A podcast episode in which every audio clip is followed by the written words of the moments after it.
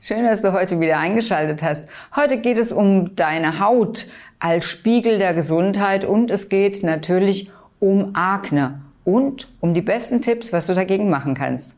Akne ist längst nicht nur ein Problem für Jugendliche während der Pubertät. Frauen und Männer in jedem Alter können betroffen sein. Herkömmlich wird für die Entstehung der Akne immer wieder die Überproduktion des männlichen Hormons aufgeführt.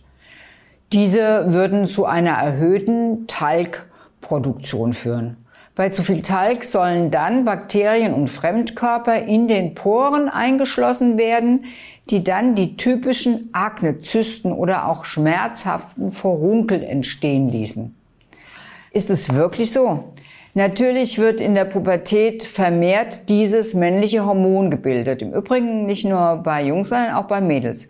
Weshalb aber bekommt ein Jugendlicher Akne und der andere behält seine makellose Haut, schon mal darüber nachgedacht? Und weshalb haben Frauen Hautprobleme in der Schwangerschaft? Andere Frauen haben überhaupt keine Probleme damit. Weshalb haben Menschen in den Wechseljahren Probleme mit der Haut und andere eben gar keine Probleme. Die Haut, das müsst ihr euch einfach mal so vorstellen, ist die Fortsetzung des nach außen gestülpten Verdauungstraktes. Oder der Verdauungstrakt ist die der nach innen gestülpten Haut. Der Zusammenhang zwischen der Gesundheit des Darms und der Haut ist damit einfach biologisch gegeben, wird aber meines Erachtens noch viel zu wenig beachtet. Unsere Haut ist eines der wichtigsten Ausleitungsorgane. Und sind die anderen Ausleitungsorgane wie Lunge, Leber und Nieren überfordert, dann übernimmt vermehrt natürlich auch noch die Haut diese Funktion. Auch entlastet unsere Haut unser Körperinneres, damit wir nämlich nicht krank werden. Das sollten wir nie vergessen. Für mich ist also Akne ein Alarm des inneren Arztes, dass wir eine für uns Menschen gesunde Ernährungs- und Lebensweise endlich führen sollten. Dabei scheinen im Übrigen die Tier-, Milch- und die Tiermilchprodukte eine Hauptrolle zu spielen. Medizinprofessor Melnik von der Universität in Osnabrück, der seit vielen Jahren an diesen Zusammenhängen forscht, betrachtet Milch beispielsweise als ein Signalsystem, das primär die Aufgabe hat, Wachstum und Programmierung des Neugeborenen zu steuern. Natürlich auch die der dazugehörigen Hormone.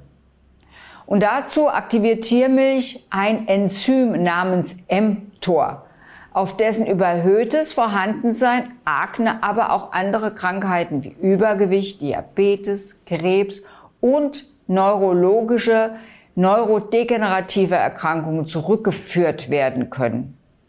Aber auch der Konsum von schnellen Industriezucker macht Akne definitiv nicht besser, sondern ist da auch für mitverantwortlich. Weiter geht es mit den gesättigten Fetten, mit tierischen Eiweißen, insbesondere aus Massentierhaltung, die meist voller Antibiotika, Hormon und sonstigen Medikamenten sind.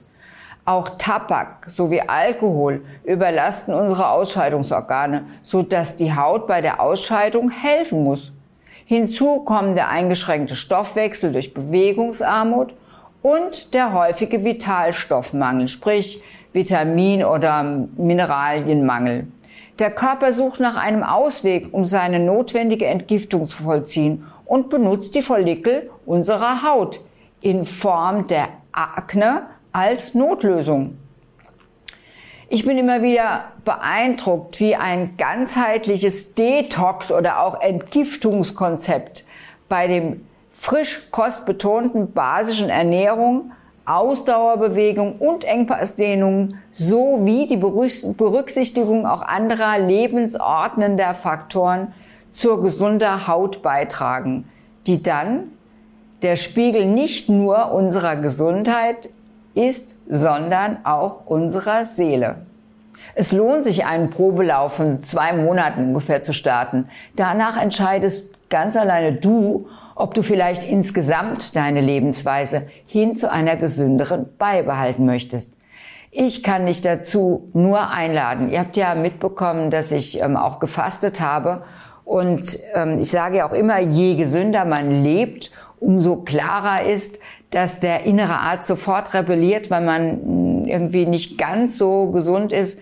Natürlich nasche ich auch mal irgendwie eine Kleinigkeit, was Süßes, irgendwie eine, eine Dattelpraline oder sowas und ich reagiere schon mit meiner Haut, aber ich habe gerade eben oben meinen Mitarbeitern erzählt, dass jetzt nach dieser Fastenperiode von acht Tagen waren es insgesamt, ich eine so schöne also ein so schönes Hautbild bekommen habe, obwohl ich wirklich eigentlich auch gar keine schlechte Haut habe, so von der Struktur her.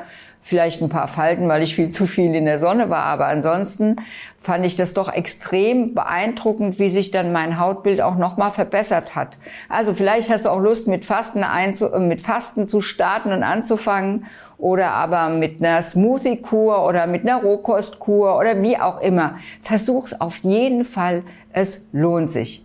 Ansonsten wünsche ich dir schöne Haut und dass du gesund bleibst. Bis zum nächsten Mal. Tschüss.